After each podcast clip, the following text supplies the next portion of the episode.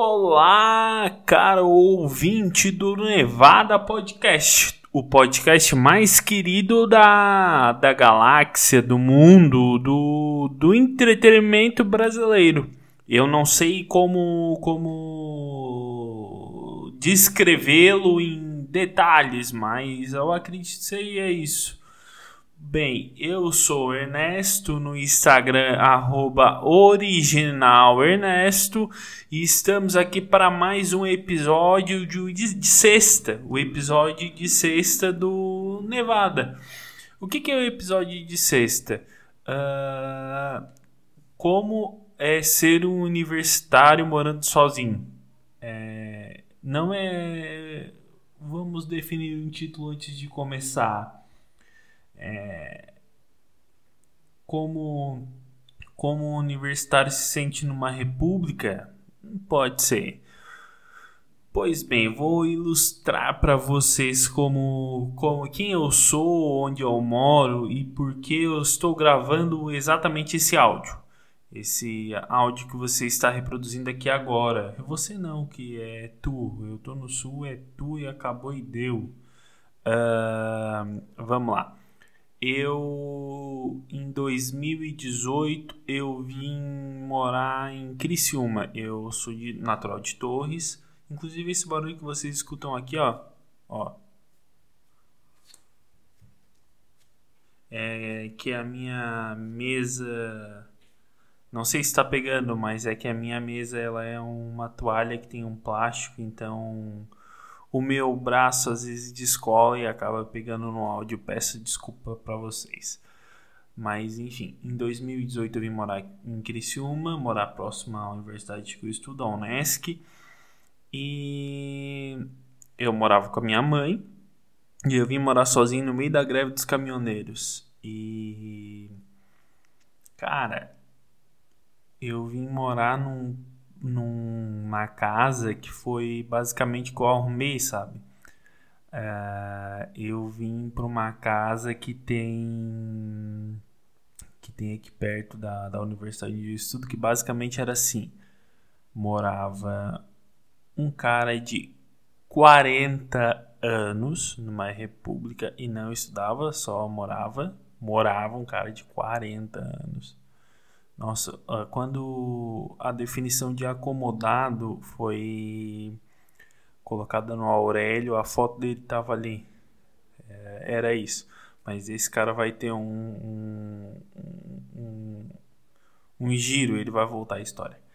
Uh, morava também nessa casa um, um rapaz um gay que não era assumido, mas a gente sabia que ele era gay. E posteriormente veio um nordestino morar ali. Como é que funciona? Como é que eu arrumei essa casa para mim morar? Eu vim, eu não tinha onde ficar, porque basicamente assim, eu trabalhava no fórum em Torres, eu disse assim: "Ah, vou embora". Briguei no serviço e disse: "Ah, chega". Peguei, foi, foi bem assim mesmo. Peguei e vim e vim de Criciúma pra cá. Um homem desbravador, assim, uma amiga minha conseguiu um, um, um estágio para mim aqui, eu vi, fiz a entrevista, aprovei e no dia que eu passei, quando era para mim começar, estourou a greve dos caminhoneiros. E eu vim um dia de ônibus. Nossa, eu tinha um ônibus na BR, não tinha mais, não tinha um carro, não tinha nada. Nossa, que que delícia que era dirigir naquele, naquele período. Dirigir não, andar na BR. Nossa, fluía muito bem o trânsito. Meu Deus. Vem uma greve de novo só para isso. Nossa, que delícia. Uh, uh, aí eu arrumei um estágio e tal. Eu fui ali com meu primo. Um dia nós arrumamos ali o. Era a única coisa que tinha, tá? Peguei. Uh, até esqueci o nome do, do senhor. Seu. Puta merda. Sabe aqueles velhos que. Não, não era Feliciano, não. Miltim. Miltim, será? Não, não era Miltim, não. Era outro. Seu. Ah, foda-se também. Pau no cu do velho. Uh, eu morei ali e tal. O aluguei era 300 e, e dois, eh, não, era 320 um quarto. 300 e poucos o outro. E eu sei que tinha um que era 302,50. eu lembro 2,50 como se fosse o amanhã, assim, na minha. Ontem, melhor dizendo, na minha vida.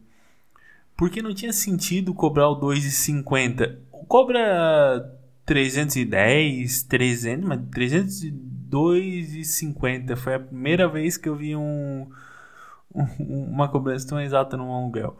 Mas aí eu peguei aquele quarto lá, 320 mil, era o quarto mais, mais o top, top da República ali, né?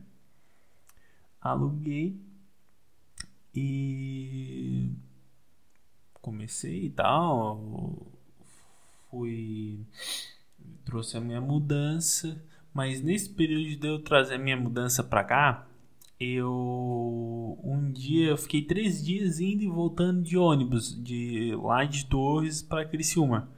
E para quem não sabe, de ônibus demora umas um trecho de uma hora demora quatro. Era isso. Nossa, eu tinha que sair muito cedo da manhã. Meu Deus, era horrível. E um desses dias eu perdi o ônibus. Eu perdi o ônibus e eu só não passei fome porque uma amiga minha morava aqui perto. Eu jantei na casa dela. Nossa, aquele dia ela me salvou. Ah, aí, passando isso, fui, comecei, trouxe minhas coisas e tal, eu comecei a, trabalhar e tudo, de ônibus, não tinha carro na época, tudo. Ah, lá pelas tantas, tinha o cara de 40, o gay não, não assumido, mas assumido e posteriormente entrou um, um baiano, um baiano ali. Mas o que mais me, me chamou a atenção é que porque assim, um dia chegou o eu cheguei, eu cheguei ali e tal. E tava botando as coisas na geladeira, cheguei da minha cheguei da minha mãe, um amigo meu me trouxe, eu eu botando as coisas na geladeira, o Bernardo me trouxe lá de Torres botando minhas coisas na geladeira e tal. E. E arrumando minhas coisas, minhas malas, enfim. Sai o cara do. Do banheiro com outro cara. Eu, ah, de boa, né? Ah, Foda-se, não, não me matando é a conta. Aí eu, eu no outro dia o dono da, da casa veio pro, pro rapaz e disse assim: Ah, não, os guri reclamaram, os guri chegaram ontem e reclamaram que tinha um cara aí. E falou pra ele. E pra gente ele perguntou basicamente: Você se sente incomodado com o amigo dele que tá vindo aí? E gente não, de boa a partir dali o cara já queria dividir a água e a luz em cinco, a gente não entendeu, o cara acabou saindo. Beleza. Ficou nós três na casa. O baiano não estudava na faculdade e o e o cara de 40 também não. Eu era o único estudante da República de estudantes. Aí eu tava meio sondando o cara de 40 e digo, ah, vamos alugar uma coisa e pá. E ele, ah, não sei, não sei, sabe? O, o, se ele fosse assim uma, co uma coisa para ser mais acomodada, ele ia ser um, um Buda, sabe? Um, um, um, o Buda não um Buda, um Buda de porta, aquele que só fica paradão ali, de boa. Ele ia ser esse cara. Uh, ele tava meio assim: ah, será que eu vou? Será que eu não vou? O que, que esse cara tem para aprontar pra minha vida? Eu, obviamente, só queria sair dali, que era horroroso morar ali. O banheiro não tinha janela, era, era esse o grau. O banheiro não tinha janela e, nossa, era horroroso. Aí um dia o baiano não fazia porra nenhuma. Esse cara ficou puto com o baiano e disse assim: Vamos.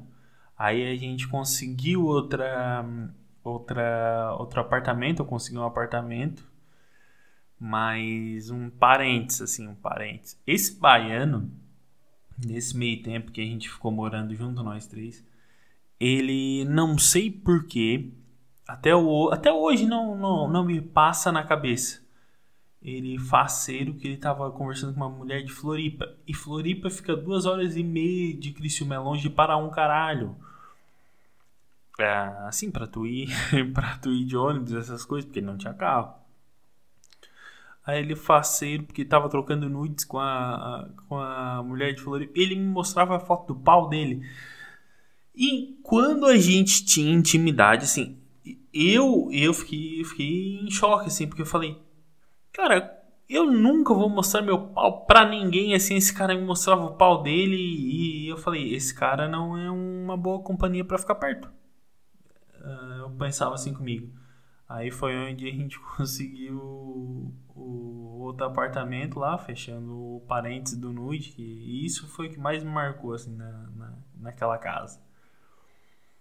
Aí a gente conseguiu outro apartamento e a gente veio morar em outro apartamento. Só que assim, para mim sair dessa casa, eu tinha que pagar. Tu sei que não é corona, não é corona. É apenas uma simples tosse. Eu, eu e ele tinha que sair, né? E e aí o que, que que eu fiz? O cara lá se acertou com o velho e saiu pra vir morar nesse outro apartamento. Eu eu também fui lá me acertar com o velho, só que o velho queria que eu pagasse a água que eu já não, já não era mais minha, já era do outro mês já. E eu não queria ter que pagar aquela água, sabe? Porque não era mais minha. Ele queria que eu pagasse 120 reais de água e não era minha. Aí o que, que, que eu fiz? Ah, para não, não ter que pagar essa respectiva água eu no meio da, da noite eu fiz a mudança de madrugada. Cara, eu fiz uma mudança de madrugada. Eu carreguei estante sozinho por sei lá uns 500 metros. Uh, foi mais de uma. Foi Cara, eu posso dizer uma quadra e meia, assim, sei lá se dá 500 metros, mas não era longe pra caralho. O que que eu fiz? Eu fiz a mudança de, de madrugada, a, met, a metade, sim, faltou uma finaleirinha, sabe? Quando tu muda e falta só pegar duas coisinhas no outro dia. Beleza. Ah, fui lá, e eu falei para esse cara, eu disse assim, o cara perguntou, ah, vocês estão tão, tão de mudança? Aí eu falei para esse cara, sim, sim, a gente tá saindo daqui indo alugar um outro apartamento ali. Só não, não fala nada pro, pro, pro senhor, enfim, porque depois eu me resolvo com ele, enfim. Daí esse cara assim pra mim, não, Ei, de boa, vocês que se resolvam pra ir. Aí eu. Não, tudo certo. Fechou. O, o irmão mostrou a foto do pau. Do pau dele. Esse cara eu vou poder confiar. Porque assim. Eu não mostro a minha foto do pau pra ninguém.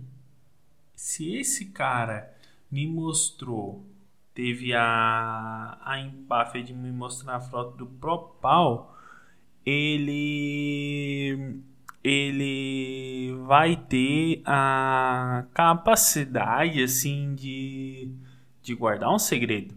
Porque até então eu não tinha falado para ninguém que ele tinha mostrado a foto do pau dele. Saca? porque era ético de mim não falar que eu tinha ficado horrorizado com o fato de alguém me mostrar a foto do pau sem eu nem querer ver.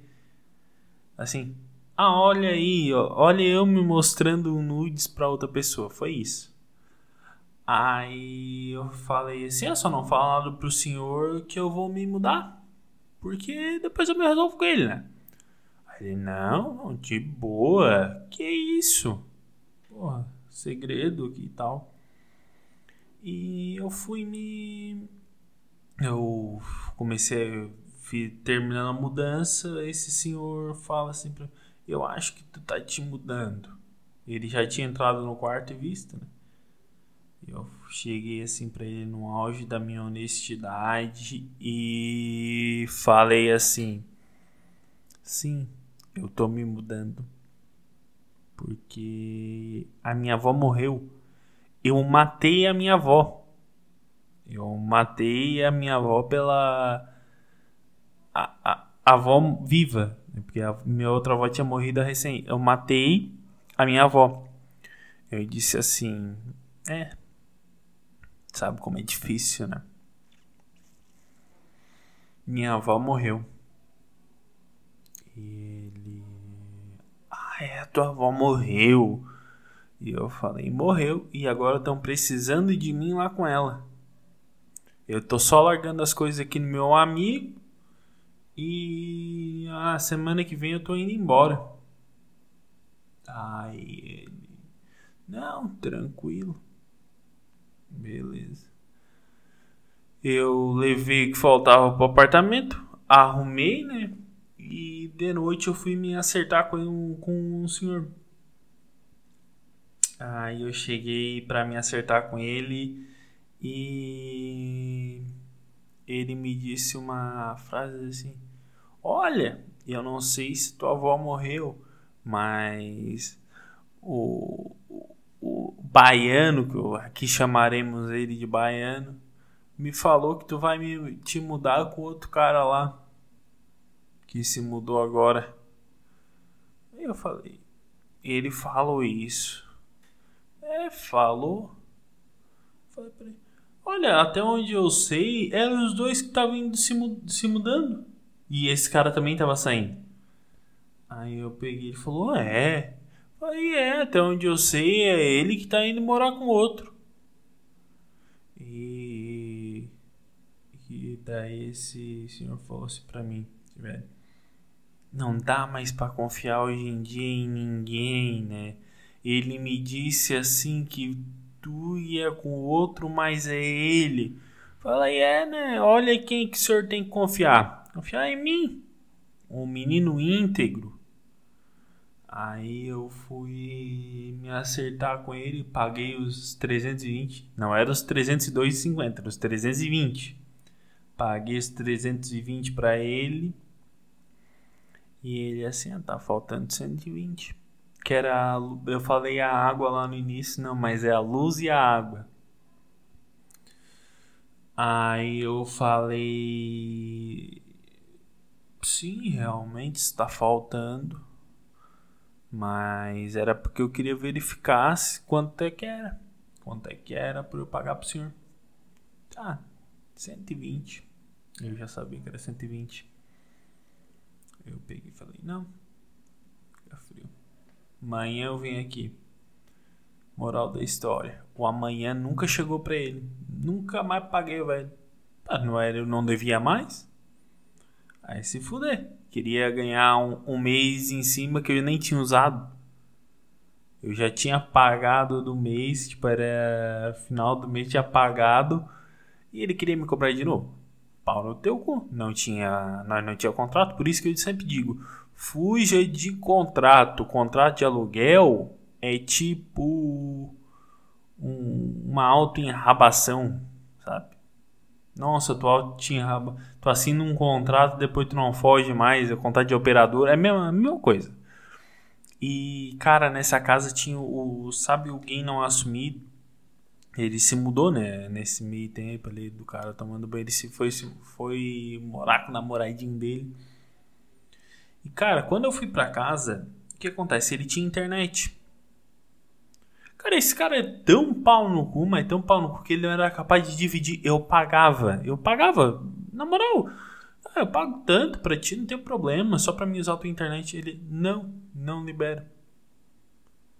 Eu tive que botar, fazer um furo na parede do cara pra mim ter internet. Eu fiquei três meses ali naquele, naquele apartamento, naquele quarto. E, cara, aquele cara foi tão pau no cu comigo que voltou pra ele. Acho que a família dele descobriu que ele era gay no final. Depois eu até encontrei ele aqui no, no bairro onde a gente mora, no universitário aqui em Criciúma. Eu encontrei ele e. e ele e o namoradinho dele.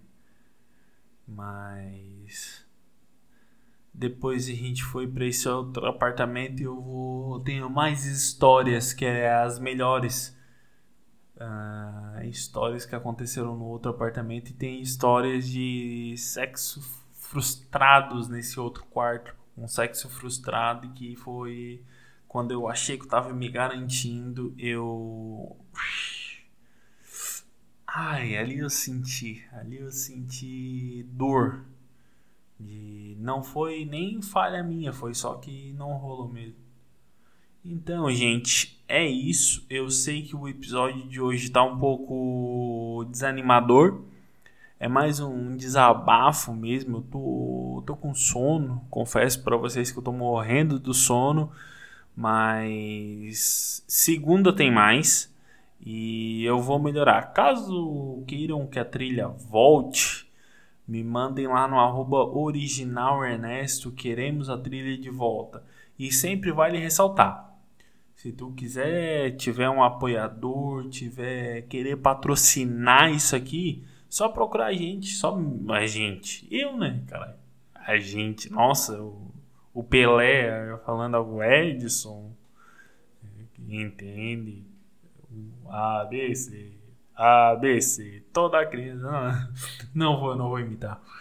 Então é isso, gente. Me sigam no Instagram. Se quiserem patrocinar esse espaço, me procurem. E é isso aí, beleza? Falou, até mais.